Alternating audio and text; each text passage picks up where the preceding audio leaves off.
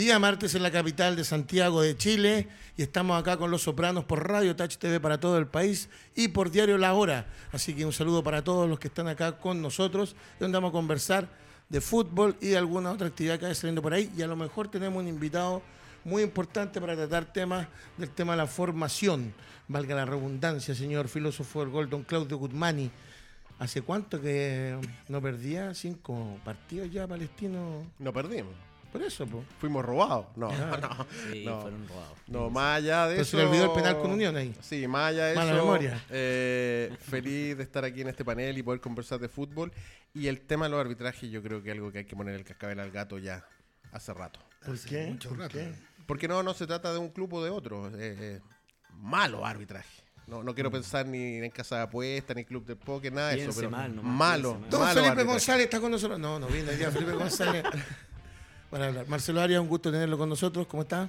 Muy bien, muy bien, Ale, aquí estamos, todo bien. Muy pronto. ah, contento. Marcelo después va a estar viendo menos porque va a tener su programa inmobiliario. Ah, Así, ahí muy bien. estamos. Bien. Lo vamos a Muy bien, muy necesitar. Sí, muy bien. Don Pancho Pérez, ¿cómo está usted? Todo bien. ¿Estaba contento con los resultados del fútbol del fin de Sí, semana? han estado buenos los resultados. Vengo en. en- usted, me tiene, usted me tiene que decir, ¿va a estar tranquilo este programa o va a estar un poquito más áspero? Viene un poquito más barbón porque viene con la pluma incendiaria. Eh, es que no sé, vengo como la semana. Ah. Que ayer vi un programa que estaba medio, medio complicado, estaba medio Claro, bravo. es que el señor Guzmán siempre con el señor Díaz sacan cosas que no que Don un- Pancho Un Fanjul. energúmeno. Claro. Sí, más o menos. algo Don así. Pancho Fanjul. Alejandro, Pancho, Claudio, Marcelo, un gusto como siempre estar acá. ¿Cómo un país que, mm, que se tiene que reglamentar el uso de los jugadores sub-21, dejando, no teniendo un, un campeonato de reservas, don Reserva. Pancho Pérez, eh, un equipo como Universidad de Chile pone seis jugadores juveniles eh, titulares, que cada uno tendrá su punto de vista, para mí muy bien. Eh, después viene una crítica severa de pares de ellos, que justamente en la instancia de ellos no hicieron lo mismo que ellos critican, exceptuando a Jan Bosellur, que le escuché por ahí una crítica, un, un comentario, Autocrítica. un comentario muy bueno con respecto al tema. Pero al parecer los análisis con respecto a cómo van las cosas en el tiempo, cada vez esto se transforma en una carnicería para ganar un espacio de notas, no sé cómo lo guste. Bueno, yo creo que ese es el doble estándar típico que tenemos. O sea, si las cosas funcionan y van saliendo bien, se alaba el trabajo de formación, se alaba el trabajo de, de sacar jugadores. Ahora, si el tema no anda bien y por ganar un poquito más de rating y por ganar un poquito más de espacio en los medios, eh, lo más fácil es la crítica. Lo peor de todo es cuando viene de, gente que está metido, como lo llaman, en la, en la actividad, que son exfutbolistas, que están insertos incluso en el mismo club o han estado, han estado por mucho tiempo. Uno esperaría un poquito más de apoyo de parte de ellos hacia estos muchachos, hasta, hacia estos jóvenes que se están formando, obviamente, que están asumiendo una tarea, en este caso, en distintos equipos, pero en el caso de Universidad de Chile, por ejemplo, que es mucho más relevante, que es eh, en, un, en un momento complicado del, club. Entonces, uno querría esperar algo más de, de estos ex futbolistas, pero no pasa nada con ellos. Vamos a ir profundizando. Marcelo, el, el triunfo de Colo Colo, que muchas veces hemos comentado acá, el equipo consolidado desde tu punto de vista, ahí en el, en el inicio del programa, para poder ir profundizando, le da eh, grandes chances ya de ser campeón, carrera corrida, quedan 10 fechas, 6 puntos de ventaja. ¿Cómo lo analizas tú? A ver, bueno, sin duda el clásico ayuda a, alargar esa distancia. Eh, los equipos que siguen detrás a Colo Colo tampoco han, han hecho la, pega y se han caído en momentos que, que pasan la cuenta más adelante, ¿cierto? O sea, había un, un Ñublense, un, si bien, eh, no sé, un, una Unión Española que fue perdiendo mucho terreno, mucho terreno, ahora está recuperando, pero bueno, coincide con la salida de su máxima estrella también. Palestino que empezó a remeter, pero, pero está muy lejano. Yo creo que, que Colo Colo muestra una, una claridad de juego, muestra una idea, muestra un, una, una identidad. Colo Colo cuando se ve apretado, aprieta el acelerador un poquito y marca diferencia y eso eh, creo que... Y, y aparte de eso, súmale que se, se van a recuperar jugadores importantes. Sea, eh, Amor ya está entrenando, por ende es un central que rápidamente se va a incorporar y va a volver a, fortalecer el bloque defensivo. En la línea media, si bien Vicente Pizarro yo creo que hizo un muy buen partido con la U, eh, eh, César Fuentes es el titular, por ende va a fortalecer la mitad de la cancha. Y, mm, y yo creo que sí, yo creo que está bien encaminado. Ahora, uno, uno nunca puede asegurar nada en esto porque eh, resulta que puede caer una bomba eh, en el equipo, puede haber rotura camarín y uno nunca sabe. Esas cosas eh, han pasado anteriormente en el fútbol. Entonces, creo que, va bien avanzado, está bien proyectado para eso, pero, mm, pero todavía no está cerrado. Tiene una ventaja considerable, pero le falta. Peleando la el descenso, Pancho, que esto viene desde hace un tiempo atrás. De hecho, si no me equivoco, los últimos momentos más tranquilos que tuvo la U el último año fue Caputo en tercer lugar, que producto del pro- del promedio se le señala que estuvo peleando el descenso, pero llegó, terminó saliendo tercero la U con la llegada al final de Dudamel. Y Dudamel que llegó hasta el quinto, pero no gustaba el juego. Y, y en ese momento incluso era como muy impensado que un año y medio después un clásico entre la U y Colo Colo se jugase con seis jugadores eh, sub-20 prácticamente, exceptuando Campos, si no me equivoco. Entonces, eh, ¿cómo visualizas tú el futuro de la U y, y por qué hay que ser claro? Se está peleando el descenso. Yo creo que los momentos de tranquilidad de la U son incluso anteriores a esos que mencionas tú. La U, eh, podemos discutir de quién fue culpa el tema de los promedios, pero pese a salir tercero ese año, igual fue de angustia por la tabla de los promedios. Yo creo que el último momento de tranquilidad de la U fue con Kudelka, aunque igual lo terminaron sacando por, por otros factores. O sea, ya son casi cinco años que se lleva eh, mirando la tabla de abajo hacia arriba en vez de al revés. Eh, si uno mira el calendario que le queda a la U, en realidad es, Sobre todo la que viene ahora. es de terror. Eh, yo creo que parece cuento repetido, pero igual como lo dijimos hace un par de temporadas, lo que puede salvar a la U son las campañas de los otros equipos más que la campaña propia. Eh, se ve difícil que la U saque los, los 12 puntos que se supone que tiene que sacar para asegurarse estadísticamente la permanencia. Eh, le quedan partidos complicados, eh, no solo por los rivales, sino que por las localías. Claro que para la U también es bien relativa la localía. Eh, y lo único que lo puede salvar son que los calendarios de los rivales directos son tanto o más complicados que los de la U. Claudio, el, todo esto de- del, del tema de, de la U, de la Católica, del gol de Guaso y de repente, eh, nubla, nubla, porque esa es la realidad, nubla, eh, equipos que realmente están tácticamente eh, armando cosas que va- son bajo los estilos del entrenador. El caso de Gustavo Costa. Por eso partí tocándote lo- eh, el tema de los cinco Ahora usted partidos. me toca las cosas. mí. Sí, Ya, yo te toco. Pero ¿cómo? Te toca allá harto donde toca. Entonces, eh, Complicado eso. ¿eh? Sí. Bueno, bueno, y no, ayer dije otra también. Que tenía debilidad por Fernández. No, no, si no reconcilio con nadie. El, el, uno va viendo para adelante y, y de repente viene gente de otro lado y deja cosas. Y, y Palestina hoy día tiene un sello futbolístico, por lo menos lo que se ve, su plan de juego se ve ah, mirando el partido. Tú puedes, te puede gustar o no te puede gustar, pero hay un plan de juego y eso es muy importante lo que está haciendo Costa en Palestina. Sí. Sí, yo creo que todas las personas que amamos este deporte y lo vemos y lo disfrutamos, lo que queremos es ver jugar bien a nuestros equipos. Bien no significa ni ofensivo ni defensivo, significa bien. Palestino está jugando bien, bajo los esquemas de Costa.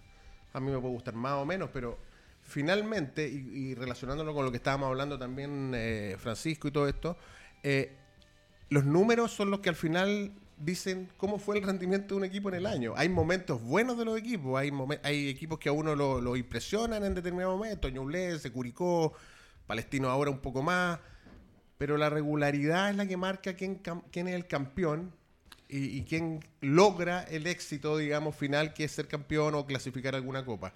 Lo demás son lo que decimos nosotros siempre, subjetividad. Yo ¿no? creo que más que eso, Claudio, es la consecuencia entre lo que entre la idea que tú tienes y la implementación de la idea, porque en Palestino uno ve Hubo seis eh, meses de ajuste. o seis meses de ajuste, pero Claro. Pero hoy en día uno ve lo que quiere Costa Exacto. y lo ve reflejado en la cancha, o sea, Exacto. hay claramente hay una idea de juego que se aplica y, y en consecuencia los resultados se te pueden dar o no, ¿eh? pero hay una consecuencia en todos los involucrados en el tema. Y ahí es cuando la gente se siente representada por su Claro. equipo, más allá de los estilos y todo, cuando ve que funciona, que, que- que el director técnico y los jugadores están mancomunados en que Es que en eso una forma. en un proceso. En un proceso. Y en un Eh, proceso eso es difícil porque, porque hubo que sacar referentes importantes Sí. que la gente eh, consideraba mucho, pero Claro. Sí, pero tú ves, a, tú- tú ves a la gente de Ñublense en Chillán está contenta con su equipo. La gente de Curicó está contenta. Más allá si ahora perdieron la oportunidad de ser campeones. Curicó, llegando a la Copa Libertadores, va a ser inmensamente feliz. Y si no es así, llegando a una Copa Internacional también. Es que Pero- esos son los objetivos. Exactamente, exactamente. Pero cuando tú ves equipos que no se ve claro qué es lo que quieren, la gente está insatisfecha, como el caso de la U. Ahí el técnico, ¿Te fijas? ahí el técnico es fundamental. O sea, hoy día en los equipos de arriba, en los cuatro primeros, ves un liderazgo súper marcado de su técnico. Súper marcado, con ideas claras, con Mm. concepto, con. Y eso, y eso el equipo lo siente. es- Claro. O sea, Ñublense a lo mejor no es un equipo técnicamente muy dotado, pero tiene una potencia eh, anímica. Claro, también eso influye. Importantísima. O sea, Ñublense ha ganado partidos eh, a pura pachorra. Sí. Y eso, y eso no se da en todos los Y tú ves un trabajo de potenciación y lo quiero relacionar con lo que habló Pancho al principio, que también me interesa, que es lo que más me interesa en el fútbol formativo, es que no podemos decir, oye, este jugador que es bueno. Si el jugador es bueno hábilmente, todos lo reconocemos, digamos. Voy a poner el caso de Osorio o Asadi. Pero si no son capaces de cumplir otras funciones, no es un jugador bueno. Es un jugador hábil, vistoso. Pero no es bueno si no logra ser parte de un equipo y darse pases con los compañeros, digamos. Entonces ayer lo, lo conversábamos con Alejandro. Asadi es un tremendo jugador individualmente hablando, pero yo no lo he visto hacer paredes con jugadores ni, ni, Pero- ni concretar una jugada y ahí el técnico es importante. Ahí ese, ese Ese es, el ese es el punto. Ese es Mm. el punto, porque tú puedes tener tremendos jugadores individuales, como tú bien dices, pero si no lo logras coordinar con un funcionamiento colectivo, en este caso, esos jugadores pueden rendir hasta cierto límite. Pueden sacarse un jugador, pueden rematar al arco, pueden tener individualidad, pero hay que verlo en trabajo de equipo. Y para eso hay algo que dice acá el señor Cortés, que hay que darle tiempo también a los entrenadores para que puedan desarrollar su trabajo. ¿ya? O sea, si estamos hablando de Universidad de Chile, son dos muy buenos proyectos, el, el tema de, de Asadi y de, mm, Osorio. y de Osorio, pero obviamente si no tienen el funcionamiento colectivo, pueden rendir el 50%. Esos jugadores pueden explotar mucho más si se les da una continuidad, pero dentro de una organización de juego que les permita desarrollarse. ¿ya? El otro día pasó colado esto de los dos jugadores, o, en, cierta, en cierto modo pasó colado, pero son dos muy buenos jugadores que desequilibran y por algo los ubicaron en las bandas. Obviamente a uno le gustaría que aparte de jugar por las bandas y que vayan a los duelos contra los laterales en este caso, a perfil cambiado, puedan participar más del juego, pero para eso tienes que tener los dos volantes, los delanteros tienen que estar metidos en el partido no estar pendientes solamente del gol. ¿eh? Eso yo creo que es lo que se debe trabajar y se le debe dar un poco más de tiempo y después el entrenador con tiempo ya se le tiene que exigir qué es el funcionamiento cuál es el funcionamiento que tienen como equipo. Ahora, chocan, chocan funcionamientos, planes de juego, chocan también eh, con la realidad del jugador. ¿A qué me refiero con esto? Ayer dentro de los que no nos ven ayer, que teníamos una discusión con respecto a los jugadores más jóvenes, eh, pongamos el ejemplo del, del dueño de esta radio, pongamos a Diego Armando Maradona. ¿Qué pasaría si los entrenadores actuales lo mandan a cubrir la banda izquierda persiguiendo el puntero? Porque así se está jugando hoy día. O sea, acá hablan de puntero y todo el tema. No, es que síguemelo. Hasta yo de repente, de verdad que a mí me cuesta esto de entender que el defensa tiene que salir jugando, pasándose a los jugadores, dársela al pie, y el delantero tiene que ir a defender. Al final quedan en el medio, que no hacen ninguna bien. Entonces, Chocan. yo vuelvo a insistir en lo mismo. Y, y esto viene, no se lata, ¿de qué juega Alexis Sánchez? ¿De qué juega Arturo Vidal cuando juegan en la selección? ¿De qué juega Darío Osorio en la U? ¿Dónde van a rendir mejor? de qué juega Sadi, que son el futuro, se supone, en posible salida.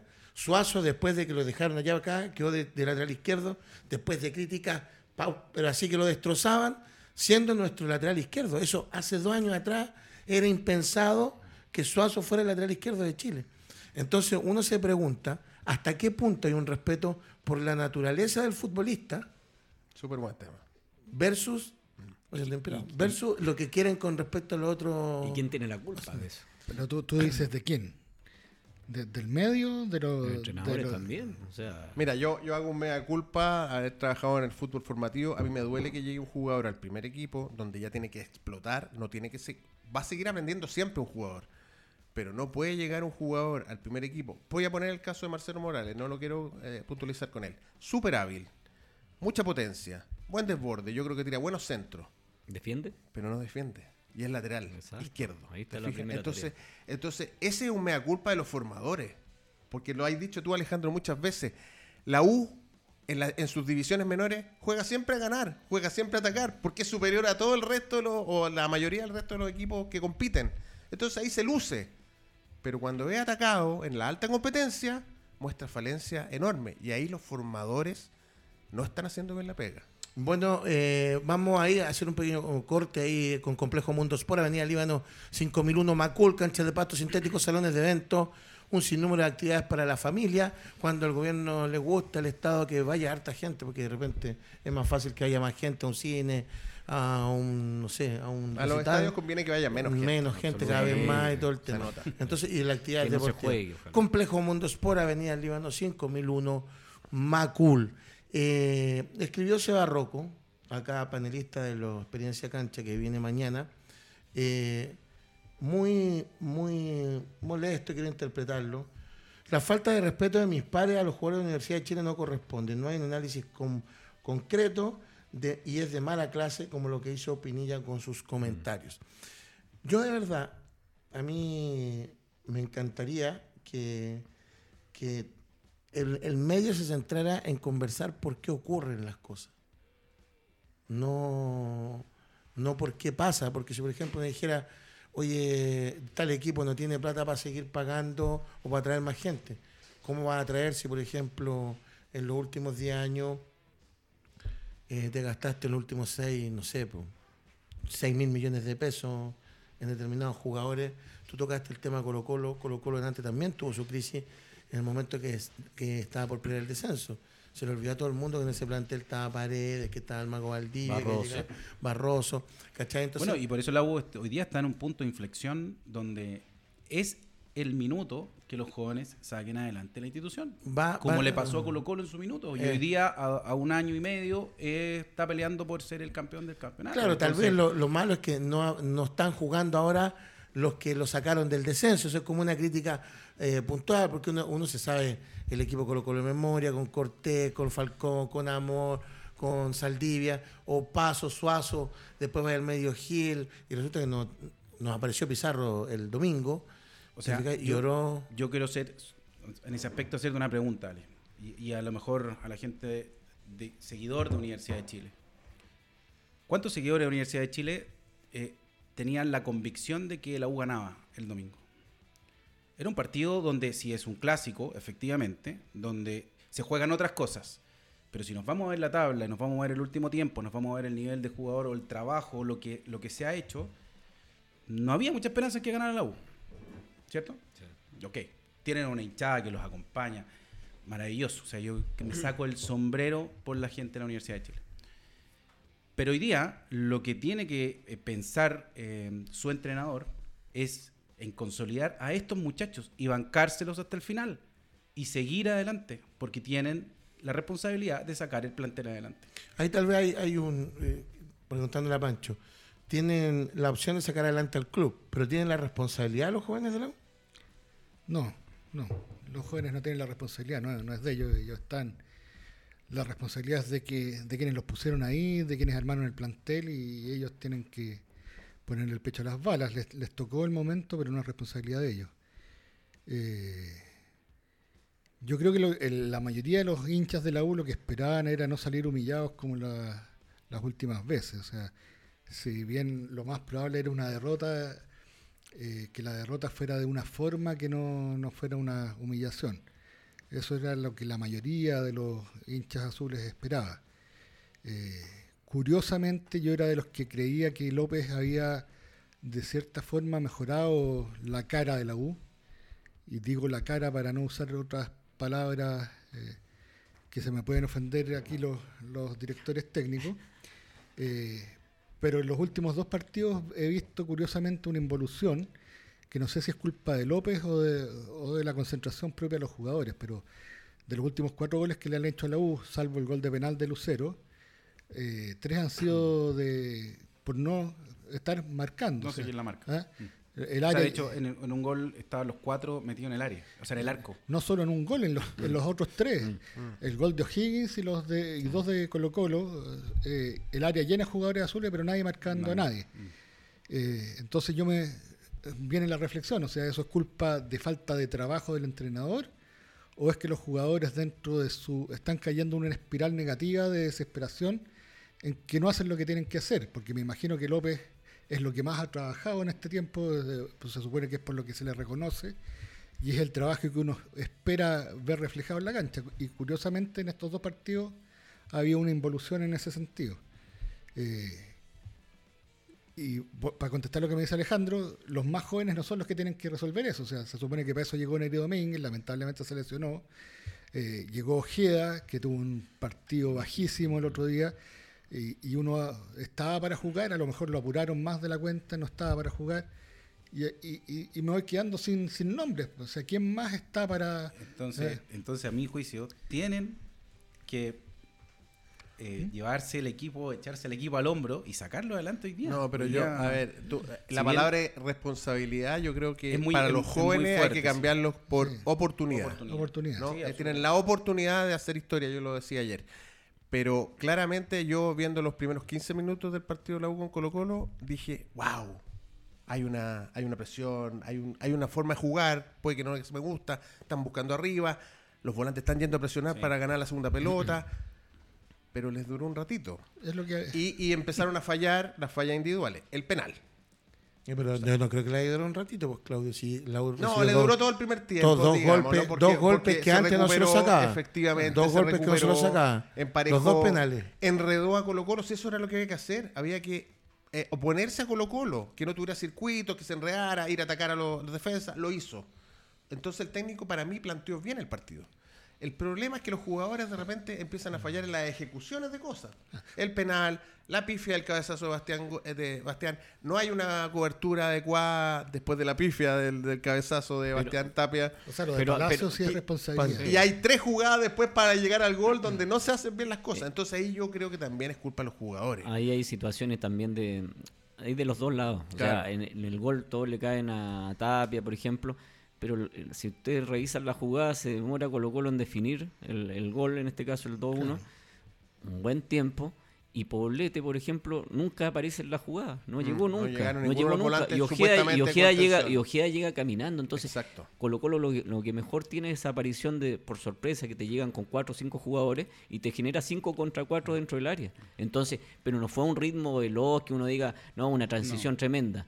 Y aparte se dieron dos, tres pases dentro del área. Entonces, es, ese, ese, ese aspecto, te digo yo, hay, hay culpa también de los jugadores ahí. O sea, y obviamente de una estructura técnica o táctica que si uno va a plantear un partido que va a presionar, que se vio muy bien el primer tiempo, te tiene que durar el segundo tiempo. O tienes que equilibrar, puedes presionar 15, 20 minutos y después tienes que manejar la parte estratégica. Es que apostó a hacer el primer gol y de ahí replegarse. Que lo consiguió. Lo consiguió que, el jugador por tercera vez patea un penal para afuera. Eso, es lo que te digo, lo planteó bien. Por eso te digo, lo que pasa es que yo, yo siempre hago comparaciones con nuestros vecinos.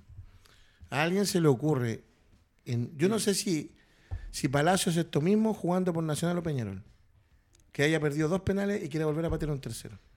Es que Palacios no es joven y él, Por eso, eso te digo, no sé, no sé si esto mismo lo hace en Boca o en River. Entonces, yo creo que los errores para mí pasan de largo, porque en un partido de fútbol está lleno de errores y el tema es cómo te recompones de los errores. Lo que no está bien. Pero habría que haber, tendrían que haber menos errores. No, pero a lo que yo voy. Mira, es que no importa que harto errores. pero lo que no es aceptable es la. Gracias. La desidia. La minimización de la acción. Mm. ¿Te fijas? Porque en el peor de los casos es que no le va a dar una carga extra a estas acciones, producto de cómo estamos y ya vienen. Entonces, yo me preocupo, perdón que lo hable así de manera personal, de nuestro torneo. Y en nuestro torneo es una constante, tanto cuando llegan jugadores seleccionados, que acá creen que pueden hacer lo que quieren. Siempre el próximo partido va a ser la revancha. El próximo partido va a ser la revancha. Eso no lo entiendo. No lo entiendo, sobre todo de los maduros. De los maduros, no de los jóvenes. Porque acá, fíjate que los jóvenes en este torneo han dado bien, bien, bien el ancho, han hecho cosas muy importantes, jugadores buenos en Everton, en Curicó. Pero Alejandro, aquí hasta los técnicos connotados como Holland llega y cuando ve que la cosa está mal, no, es que nos estamos preparando para el próximo año. E, el fútbol es hoy.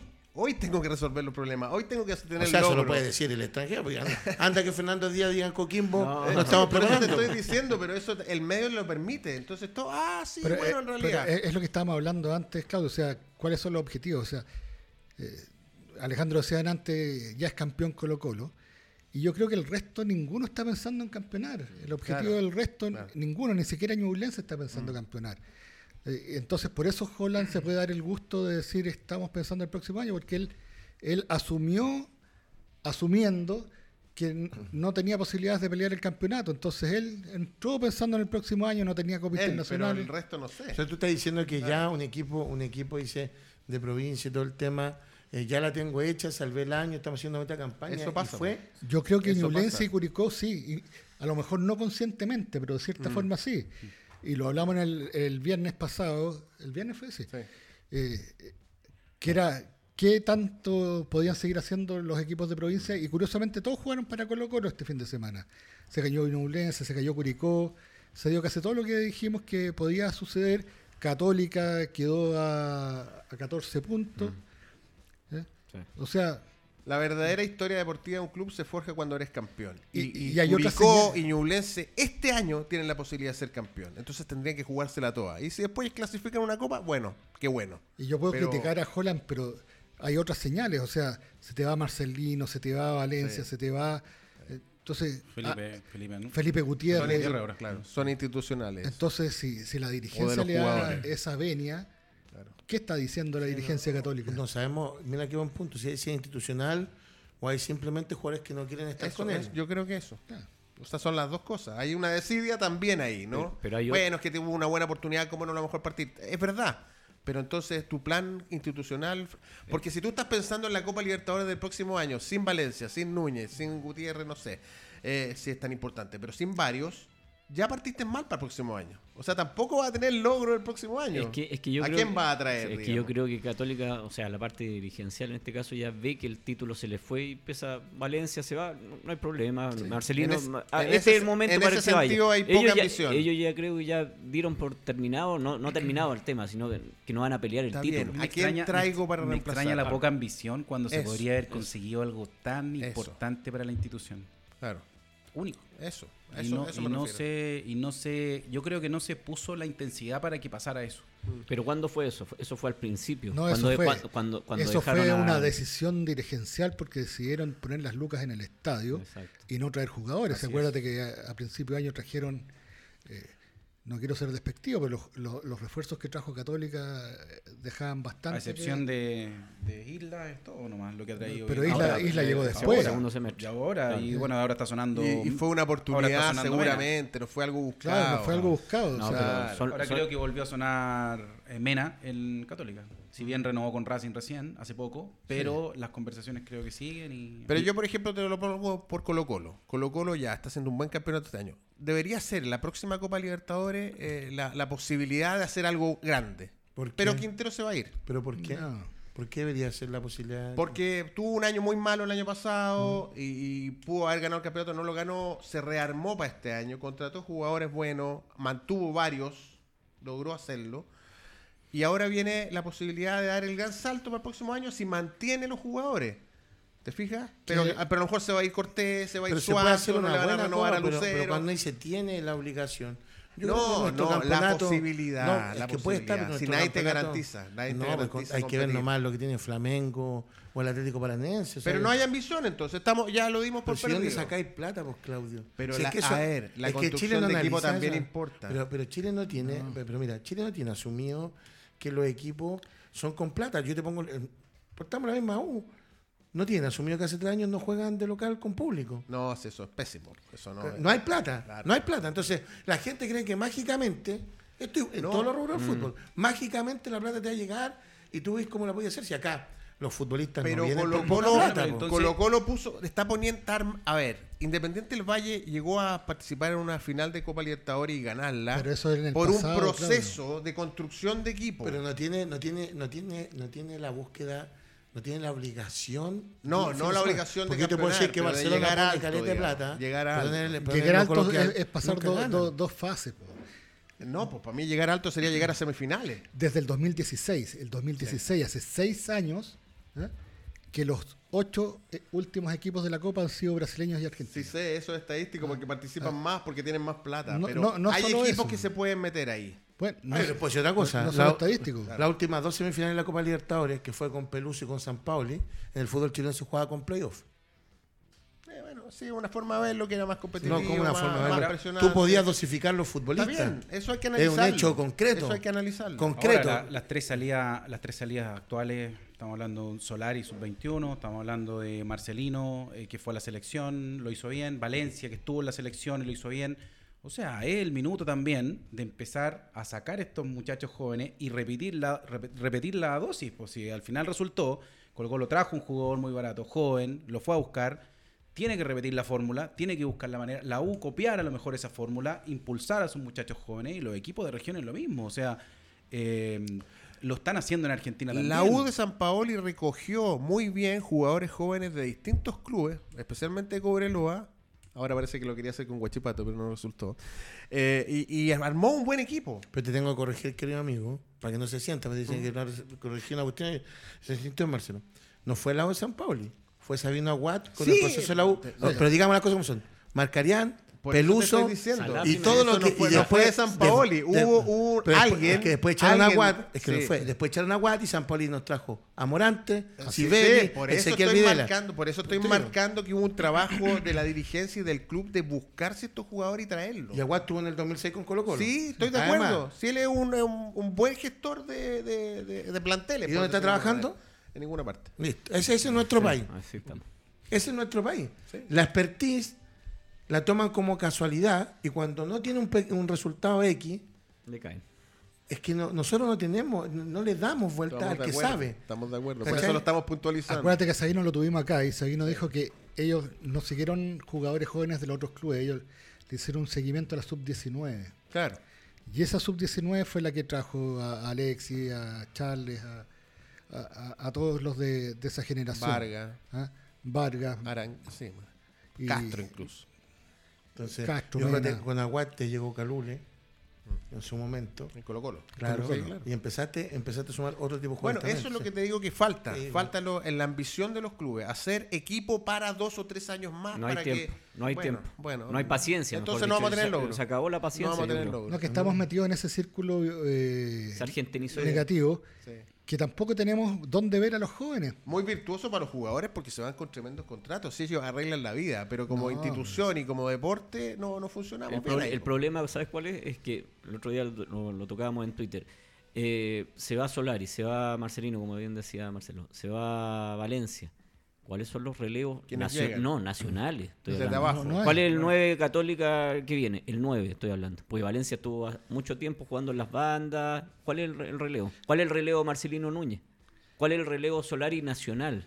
Es que Ah. ¿a dó- ¿a dónde están compitiendo esos, jugadores? Pero por eso te digo. ¿Dónde pero- los puedes ver tú pero- para decir aquí viene el, la- el relevo de, de Valencia? Claro, pero te digo, por ejemplo, en Uruguay se va un jugador de 20, 21 años a España, que están acostumbrados, pero tienen al tiro el, el- el relevo. claro. Acá no sé no sé cuál es el relevo, porque decía Marcelo, por ejemplo, Colo Colo la tienen que hacer con Solari. No sé si es tan fácil encontrar un jugador como, como Solari. bueno, pero hay que Otra darle vez la oportunidad. acá no claro. pueden jugar los niños con lluvia. Hay que darle la oportunidad, eso- Hay que darle la oportunidad de está lloviendo. O sea, es que ahí tienen una muestra clara. O sea, existe, se va Solari, de joven de 21 años, y el reemplazo que ha bancado Quintero ya en dos o tres partidos como titular es Oroz. O sea, tiene las fichas puestas en que él puede ser. A lo mejor no ha sido el jugador determinante como venía siendo entrando en el segundo tiempo, ¿cierto? Y a, y a lo mejor ahí Cristian Zavala le viene ganando la pulseada.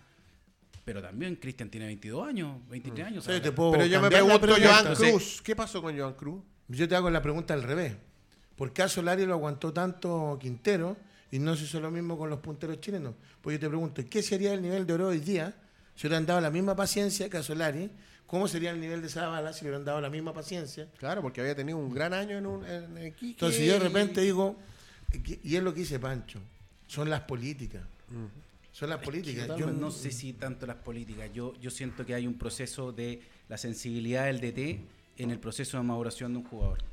Yo creo que eso eh, hay, que, hay que respetarlo, porque no por nada logró sacar el rendimiento de Solari que se sacó. O sea, se vendió. No, pero- Pero, ta- pero también hay un tema del técnico de, de los procesos. O sea, un jugador no lo puedes sobreexponer porque también lo podéis matar. Pero Solari no es un proceso de Colo-Colo. Solari No, está bien, pero me Y- refiero y- a que y- él tiene que llevar el pulso del jugador para ver Sí. cuándo explota o cuándo va a ser el titular que, que va a sacar los resultados. Sí, pero eso es dentro de una franja bastante estrecha. No es lo mismo traer un jugador desde abajo hasta arriba. Y ahí la, la legislación de nuestra competencia nos puede jugar en contra, porque eh, clubes como Colo Colo están empezando a buscar e- esos jóvenes afuera, ¿ah? porque te cumplen la norma Mm. del sub-21 y, y- y se saltan la norma al extranjero. Bueno, volvemos son- al tema que yo digo como formador. po. Lo estamos haciendo pésimo. Pero por po. eso te somos digo- capaces en 12 años de sacar un jugador completo, un centro delantero, un puntero, un lateral. Y, y menos vas a tener si te empiezas a llenar de estos.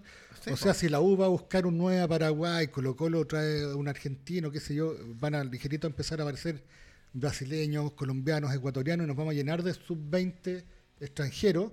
Y ahí te quiero ver qué va a pasar con los chilenos. ¿Y por qué tenemos Ah. que tener cinco extranjeros nosotros también? No, es que estos cabros no ocupan ni siquiera No, el claro. cupo Por eso extranjero. te digo, y por eso que digo, lo que pasa es que lo que dice Marcelo, que es buen punto, porque pone el ejemplo Solari, que, que es un producto que lo tomó De pero ¿por qué te talleres. decía, pero por qué te decía, por qué las mismas oportunidades? Porque Solari llega por el ayudante técnico de Colo Colo. Entonces, obviamente, si yo veo un jugador X afuera y lo traigo, yo tengo que privilegiar lo que le pedí al club que me dejara traer. po. Es que esa es la realidad. po. Yo soy el entrenador y digo, quiero traerme a este, de otro país. Entonces, no voy a poner al otro, po, si yo está jugando mi Es cuello. que la realidad, Alejandro, es que un jugador del montón de talleres es muy superior. No lo sé. Parece que sí, Es po. que no le dieron la oportunidad, pues. Bueno, a eso voy que- yo. que- bueno, O tú crees que jugó mal, que Zavala no entra, el partido lo cambia Zavala. Sí, estoy de acuerdo contigo. ¿Te Pero parece ser esa el ojo que tiene la gente que está en, lo- en los cargos, digamos, ¿no? Si traemos un ecuatoriano... No, Sevita me pone acá que, que Sub-17 no va a cumple. ser mejor que los No, nuestros. pues Sevita me pone acá, no cumplen los minutos los extranjeros. Estamos claros. No cumplen los minutos, pero si ese joven mm, tapa un cupo de alguien que uno podría proyectar Sí, de su club. sí, Entonces así es. terminamos. Así Yo la verdad es que acá hay, eh, de ahí No, parte sí, todo. sí cumplen, ¿ah? No, no Solari, todos. Solari sumada. Eh, cuando el primer año. El primer año. El segundo no. El segundo porque ya no tenía la edad. Claro. ¿O era al revés? Bueno, ahí no me acuerdo. Pero, pero el tema, el tema es como lo que decía Claudio, o sea, ¿cuál es el trabajo formativo que se está haciendo para poder re- eh, Parece que lo cambiaron este año. Sí, Sí, sí, este año lo cambiaron, sí. Sí. Sí. Pero yo voy al, al fondo, o sea, ¿qué es lo que, qué es lo que viene ahora? ¿Qué- ¿Cuál es la, la apuesta? ¿Cuál es el recambio? Porque todos, por ejemplo, Católica. Vuelvo al, punto de Católica. Nos quedamos con que un tremendo equipo formado, pero estábamos hablando recién, Marcelo estaba diciendo el tema de este de que, que- que iban a ir por Mena. ¿eh? Están trayendo a Isla, están trayendo a Cajelmagier, están trayendo. Bueno, Na- Nahuel Paz va a préstamo a estudiantes. ¿Viste lo de Assad? Sí, también. Lo, cortaron y, y lo volvieron. que llamar a llamar. Claro, claro. Y le salvó el. O sea, no hay un volante que venga de abajo. Que sea Entonces, mejor ¿dónde que está. ¿dónde está el proceso formativo? Se acabaron los centrales, se acabaron los defensores. Ahora también centrales. tenemos que considerar que el trabajo que está haciendo eh, Berizzo en los microciclos Ah, también es un tema importante que hay que, que hay que valorar. Ojalá. Valoremos ese trabajo que se está haciendo porque los mismos jugadores lo dicen, Mm. la diferencia de intensidad entre el microciclo con los clubes. Eh, y tenemos jugadores, ahí está la sabia joven que está, y, y lo- y yo quiero felicitar también a, a Eduardo porque lo está haciendo muy bien. Le está, Sub-23. le está dando... Poco le- tarde estamos. un- pero, pero estamos. Se está haciendo, Se está sí. haciendo. Mejor, algo que mejor antes que, mejor que nada. Yo que ahí- no se yo- hacía. yo cuando las personas que trajimos anterior era para que hicieran eso. Yo ahí tengo una, una diferencia y una crítica también al futbolista, porque escuché ayer a Aravena, jugador de Ñublense, hablar de que no, se, está trabaja- se trabaja una gran intensidad. Viejo, tú llegaste a la selección por o te llamaron porque te ven talento, ven de Católica. Tú entrenaste primero en Católica, entrenaste con Holland, entrenaste con distintos técnicos, estás trabajando con Ñublense, estás haciendo goles con Ñublense. O sea, trabajo, te estás diciendo que todo lo que estás haciendo con Jaime García yo saco esa conclusión. O sea, llega a la selección, entrenas un día y estás hablando, no, se entrena una gran intensidad. Es como Marcelino Núñez cuando lo llamaron a la selección con Berizzo. Dijo, no, un estilo europeo. Nunca ha estado en Europa Marcelino Núñez, no estaba en Europa. Vamos a estar con los periodistas. Este Claro. bien. bueno, pero han pero yo- nunca o sea, entrenar, yo creo- Solari o sea, también o lo dijo, que- ¿no? yo Llegando a que- River. Yo O sea, creo que en ese aspecto debemos, en cierto modo, dejar también un poco de, de, de sentirnos por esas cosas. Está No, bien, si que, el no- jugador, no- está no- bien que el jugador lo diga, o sea, cuando Solari lo dijo, o sea, el mismo preparador físico de Colo Colo dijo, "Eh, si él lo siente, está Sí, bien. pues el mismo eh, que lo trajo. Claro. que lo No, trajo. pero- ¿Y, sí, pero- ¿y qué pero- tiene de malo? no, pero una, No una cosa. eso. No, pero Ahora, Que la vale que selección- lo digan. ahora, la selección chilena es para meterle mayor intensidad. po. O sea, tienes un técnico que Sí. trajiste a un mayor nivel, invertiste en un buen, en un técnico que venía dirigiendo en Europa. O sea, tiene que haber una diferencia. No, pero la intensidad es una cosa. Porque a mí, sea, me, a, mí, a mí me hablan de la intensidad y yo veo cuál era la intensidad que tenía Paraguay de Berizzo. O sea, a todos se le olvida que Berizzo venía de Paraguay y que fue le fue muy mal en Paraguay. ¿ya? O sea, ¿Con estuvo qué en España. intensidad tenía O'Higgins cuando salió campeón? No, la intensidad de O'Higgins yo te la doy porque trabajó acá, tuvo un año y medio, preparó el equipo, jugó una final, eh, jugó la segunda final con Católica.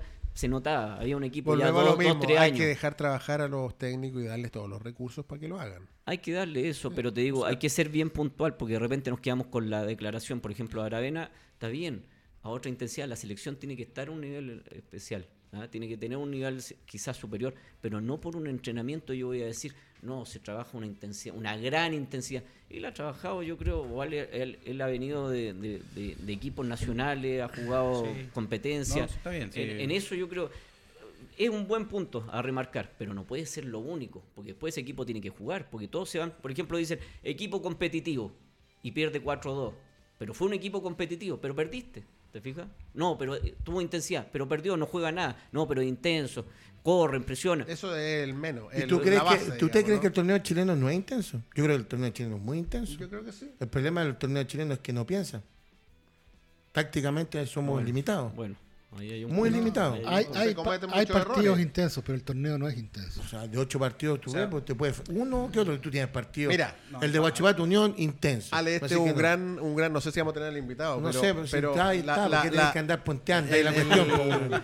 la velocidad de los pases, por ejemplo, te marca la intensidad. Si tú el pase va rodando así o va así, es distinto. Y eso eh, ni siquiera tiene que ver con el desplazamiento de los jugadores, tiene que ver con una cosa técnica de velocidad de balón y de control de balón. Se la tiro más despacito para que la controle más fácil. Si se la tiro fuerte, tú es- eso es lo que ves en Europa, ¿no? Se las tiran fuerte y la paran. Y después están los desplazamientos de los jugadores. ¿Con qué intensidad?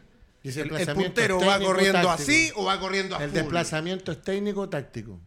El desplazamiento es El, giro del desplazamiento es, técnico o táctico. Pero también Táctico. es una táctica individual. Ah, Por eso te estoy física, diciendo. Claro. O sea, si acá tú ves algunos laterales que cuando controlan por primera vez, controlan hacia su propio arco. Claro, para, En- para- en pase vez de para girar atrás, hacia sí, adelante. Claro, por supuesto. Todo eso tiene que ver con la exigencia del técnico. No, te aseguro que no. Ahí tenemos un punto. Es deficiencia táctica del futbolista. No, pero eso es, pues, es pero deficiencia lo técnica. puede corregir el técnico. No entiendo nada. No entiendo nada. Es deficiencia técnica. Eso de controlar hacia tu arco es porque tienen. Por miedo, por Miedo, miedo, miedo, por, sí. por- por sentirse protegido. ¿ah? En el fondo eso. Ah, Eh, bueno, es que me, son- me perdí. Dale, sí. Son eso pasa en el fútbol profesional y pasa en el fútbol amateur pasa o sea a mí me a mí me pasa todos los fines de semana. El equipo tiene falta de precisión en el pase y empezamos a regalar el medio y, y se va el equipo y, y en el fútbol amateur es mucho más fácil que te metan tres de una tres seguidas cierto Eh, pero es, pero es un tema de, de precisión o sea hoy día el, el fútbol eh, el, fut- el equipo más preciso, el equipo más preciso, sin duda, va a ser el equipo que va a marcar la diferencia en el partido. ¿Por qué? Porque hoy día hay jugadores. Y que cometa menos errores. Precisión y evitar errores. Precisión y evitar errores es lo que tiene que trabajar. Y es lo que tiene que trabajar mucho, por ejemplo, la Universidad de Chile, lo que tú hablabas, y del tema de, de cubrir la marca. Le mando un saludo acá a don Claudio Quintiliani, el entrenador Claudio Quintiliani. Buena esa- la intensidad, pero no piensan bien con la intensidad en juego. Querido Hernán Caputo, ¿cómo está usted? Acá le vamos a poner una foto bien, bien bonita, que va a estar hablando acá por radio con nosotros. ¿Cómo está usted?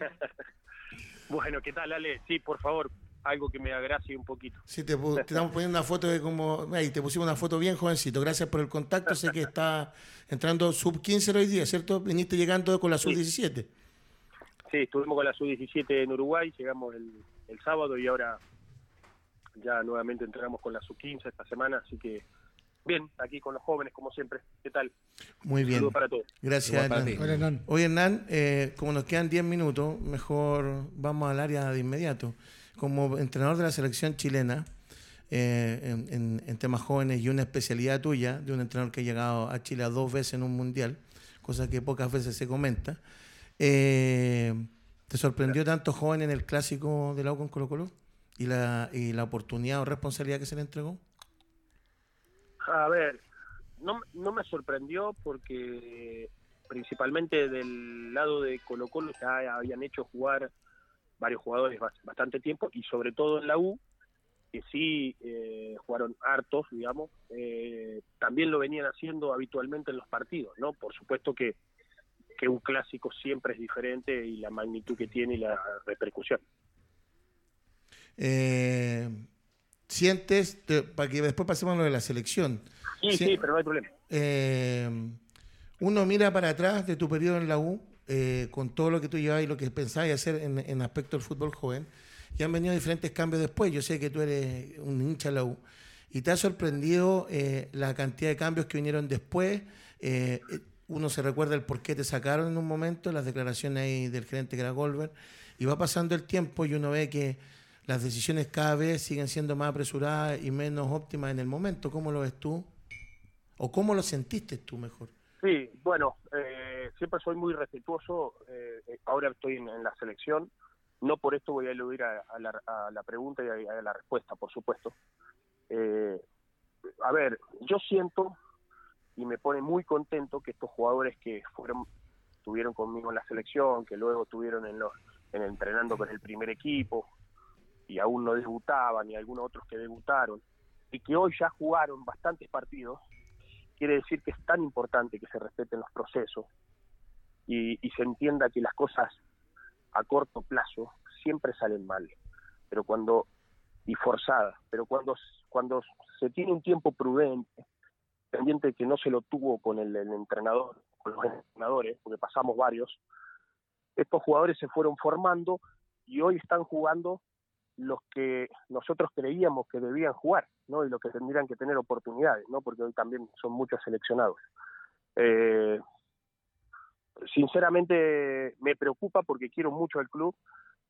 Eh, lo que están viviendo estos jugadores, porque es duro, es duro, y sobre todo los jóvenes, porque los que ya tienen más recorrido eh, tienen el cuero más duro, pero los jóvenes que se vayan formando con una, una identidad que creo que es errónea a lo que significa Universidad de Chile, ¿no?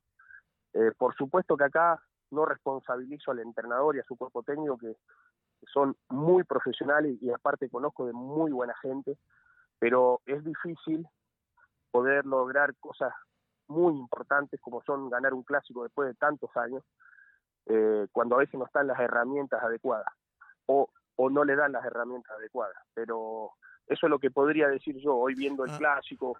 Ah, ah, eh, perdona, ¿a qué te referías con identidad errada? Porque, porque Universidad de Chile es, otra cosa de lo que queremos ver, ¿no? Eh, Universidad de Chile, yo no hablo desde cuando estuve, pero muchas veces se criticó la forma, la identidad, y la identidad de la U no es el paladar fino del juego. Eh, la identidad de la U es el, si tuviese que trabar la, la pelota con la cabeza la trabamos. Y si tenemos que ir a ganar, ganamos, porque a veces hay que ganar, no hay que jugar solamente bien. Y la U es eso, no es solamente la identidad, no nos quedemos con, con lo que fue el ballet azul en su época, los años pasan y la mística eh, se mantiene, y la mística es, yo hablo mucho y he hablado con, con gente del ballet, y ellos, claro, jugaban bien, pero eran una máquina de meter, de correr y la gente los apoyaba, como lo hace habitualmente la gente de la U. Entonces, creo que eso, a veces endosarle responsabilidades a los jóvenes, es muy difícil. Entonces, yo los quiero más en cancha, quiero que sigan jugando. Valoro muchísimo lo que está haciendo Diego de, poner a jóvenes eh, en, en el primer equipo de la U. Y y no por eso, por, haber jugado los jóvenes, debían haber ganado el clásico. Tienen que seguir jugando para que se empapen de este partido, porque hoy se perdió, pero probablemente si mantienen a los jugadores, el próximo se puede ganar. Pero si cambiamos todo, es, es difícil. Perdón que hablo, que contesté tantas cosas de la U. Sí, sí quisiera, de verdad, con mucho respeto, no, no hablar muchas más cosas de la U. Me apasiona y es un club que quiero mucho, por eso también eh, contesté, Ale. Ya. Eh, Hernán, Gustavo Costa señaló que en Chile no se defiende bien de algo del triunfo Universidad Católica. Eh, ¿Concuerdas tú dentro de eso en, el- la etapa de formación? Sí, sí, sí, comparto plenamente. Lo- las etapas de, de la organización defensiva y de, las y de los pasos del marcaje no están, no, no, las, no los trabajamos como es debido, ¿no? Eh, y eso es, es real. Hay, hay un famoso libro que dice defender bien para atacar mejor. Y es verdad, es verdad. Los equipos que se organizan bien y ya te digo que esto no significa replegarse, significa saber los pasos del marcaje, las coberturas, ¿no? Eh, pueden atacar mejor, porque pueden atacar con más gente y defender con menos o igual o igualdad de, de condiciones del rival y pueden sostener un ataque sin inconveniente. Entonces, sí, lo comparto porque eh, me toca estar en la parte de formación, eh, que estoy muy contento, siempre entiendo de que hay que enseñarle mayoritariamente casi todas las cosas básicas de un jugador de fútbol, para mí que son el control y el pase, que son la esencia del fútbol, y después, lógicamente, pasar a toda la, en todas las fases. En esta, la defensiva, la que me comenta, considero que es una de la que debemos no obviar y trabajarla eh, más periódicamente. Pancho Pérez. Hola Hernán, un gusto saludarte. Eh, Un abrazo, papá. Hola, ¿Cómo hola. estás? Eh, todo bien. Eh, la consulta va por el lado de, hablabas recién de la identidad, pero por, por otro, por la Universidad de Chile en este caso, pero yo lo llevo a la selección. ¿Cuál es el enfoque que le estás dando a esta, a esta selección? ¿Cuál es la identidad? ¿Qué es lo que vamos a, a ver de esta, de esta selección? Obviamente sabemos la, la- la experiencia y el recorrido que tienen a prueba de, de- de resultados en, en- en selección y todo lo que han logrado, pero ¿qué es lo que vamos a ver de este nuevo proceso?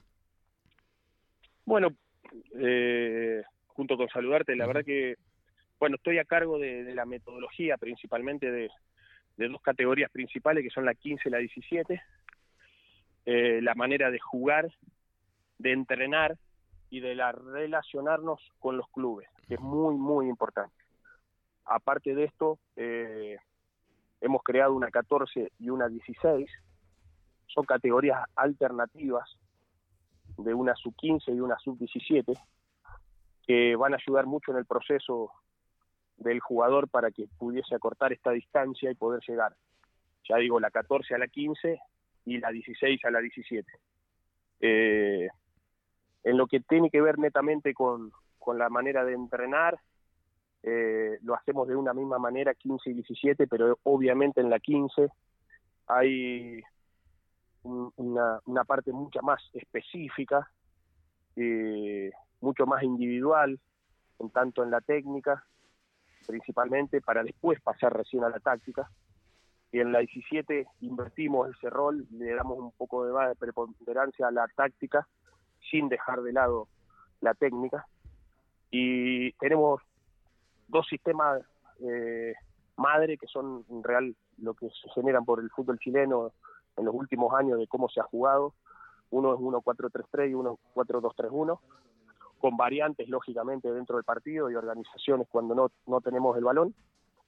Y, y principio de juego que, que más allá de, de lo que nosotros queremos proponer, también con, con el conocimiento del fútbol eh, internacional, principalmente el sudamericano, para competir a nivel sudamericano y poder volver a estar en mundiales y a estos jóvenes tenerle las posibilidades de, de que compitan a alto nivel, eh, debemos tener una gran intensidad de juego ¿no? y, generar, nos pasó ahora mismo con, con Uruguay, generar que los duelos, tanto ofensivos como defensivos, sean competidos y ojalá mayoritariamente ganados por nosotros, porque eso te va a hacer muy bien poder disputar la manera de jugar. Ahora, con respecto al modelo, tenemos una manera, la queremos, la queremos llevar a cabo, eh, pero siempre nos nutrimos de los clubes,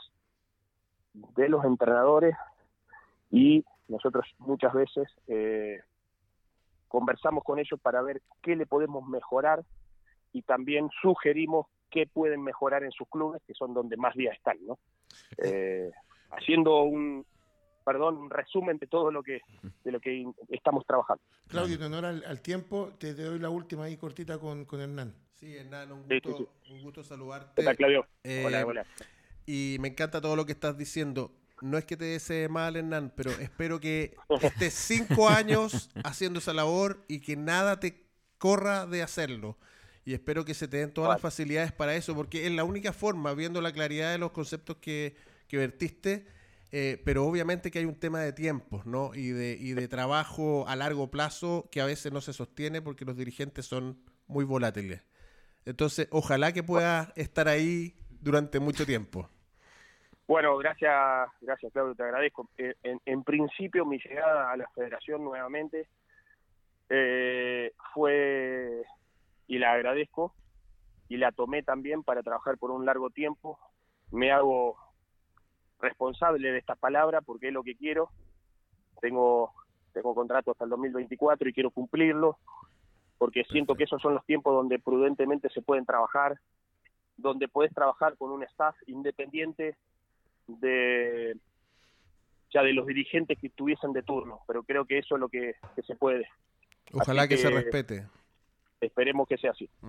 Eh, Por lo menos nos han tratado muy bien hasta el momento y nos han dado las herramientas para poder hacerlo. Eh, Hernán, te quiero dar las gracias. No alcanzamos ahí con Pancho, con Marce, pero lo dejamos para la otra. Y va- eh, por un tiempo que vamos a estar con más ahí, conversando no solo contigo, sino con- también con Ariel, que, cuando gustes. están ahí trabajando en conjunto. Te quiero dar las gracias una vez más y ahí estamos conversando. Un abrazo. Ale, un gran abrazo como siempre y saludos ahí a todos los oyentes y a todos los panelistas. Un gran abrazo. Saludos. Que estés bien. Don Hernán Caputo venía llegando de Uruguay, donde jugaron dos partidos con Uruguay, un triunfo, una derrota, eh, y en el proceso de ir creciendo. Eh, yo sé que a los periodistas no les gusta cuando hablan de defender. Oh, saltan y más encima como- que salga un entrenador a decir eso. Terrible. Yo lo encuentro fome y son dos años, dos mundiales ya que fuimos con él. Yo creo que en el segundo equipo mundial estaba Gonzalo Tapia, por ejemplo, Vicente Pizarro, eh, Julio Fierro, que es un buen periodista arquero. Uno después se olvida. Es impresionante cómo se van olvidando. jugadores que han pasado Luis. Rojas, que se vendió rápidamente, que es un tema que no voy a controlar. Hay una historia con Luis Rojas. ¿Sí? No iba a firmar el contrato. El señor Caputo obligó a firmar el contrato rápido a la U y ahí pudo conseguir unos dineros. Don Claudio Guzmani, gracias por haber estado con Gracias nosotros. a ti. Muy buen programa hoy día. Don Pancho Von Hulsen, nos quedaron preguntas. Pues, ¿eh? Un montón de cosas para hablar con Hernán. Eh, Estábamos ahí. Necesitamos cortitos. más tiempo. Sí. Sí, vamos. No, me mordí la lengua cuando dijo no quiero hablar más. Ahí, ahí, ahí se acabó la. Don eh, Marcelo, que un agrado Gracias estar con nosotros una vez más. Gracias por estar ahí y pronto, ojalá con su programa inmobiliario. Ya vamos. Pancho Pérez, Concepto Táctica. Muchas Usted se puso feliz cuando dijeron no saben defender en Chile. No, extraordinario. Y el nivel de la respuesta también espectacular. Muy bien. Muy bien. Gracias a Radio Touch, eh, Revista El Ágora, a todos los que nos ven, a Complejo Deportivo Mundo Sport, a, a Mayorga, que está con nosotros muchas veces también. Y esto fue, y sobre todo al Diario La Hora, esto fue eh, Los Sopranos por Radio Touch y Diario La Hora. Saludos, nos vemos mañana con Experiencia Cancha, que estén súper. Chao. Nos vemos.